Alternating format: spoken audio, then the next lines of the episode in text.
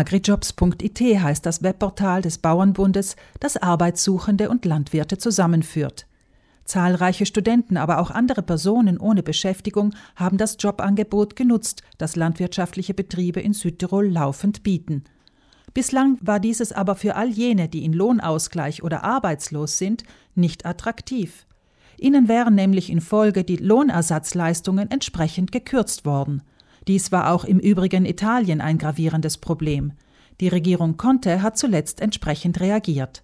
Der ASGB-Vorsitzende Toni Cenet erklärt, was dies für die betroffenen Arbeitnehmer bedeutet. Das äh, neue Decreto di Rilancio sieht eben vor, dass Personen, die im Lohnausgleich sind oder arbeitslos sind oder das Bürgergeld haben, haben die Möglichkeit, einen befristeten Arbeitsvertrag bis zu 30 Tagen in der Landwirtschaft, der ist verlängerbar um weitere 30 Tage abzuschließen, ohne die Unterstützungsleistungen zu verlieren. Wobei die Einkommensgrenze liegt bei insgesamt 2000 Euro für das Jahr 2020. Der Griesbauerhof in Rentsch bei Bozen ist einer der Betriebe, der seit 30 Jahren dreimal im Jahr mehr oder minder dieselben landwirtschaftlichen Arbeiter aus einem Ort in Tschechien auf das Weingut holt. Doch in diesem Jahr war das aufgrund der Quarantäne nicht zielführend.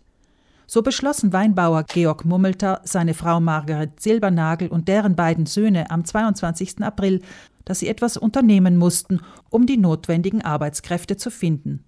Die Seniorchefin, die sich um die Verwaltung kümmert, kam das vom Südtiroler Bauernbund ins Leben gerufene Jobportal AgriJobs gerade recht. Silbernagel mummelter.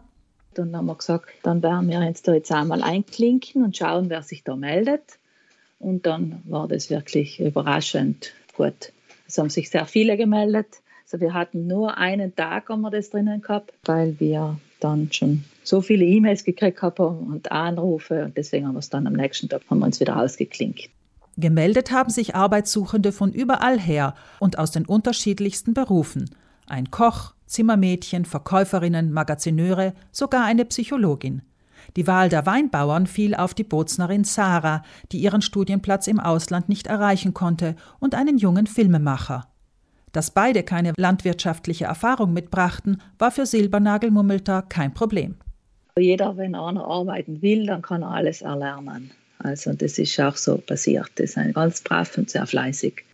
Der Stundenlohn für Tagelöhner von ca. 10 Euro brutto sei derselbe für Einheimische wie für die ausländischen Arbeitskräfte.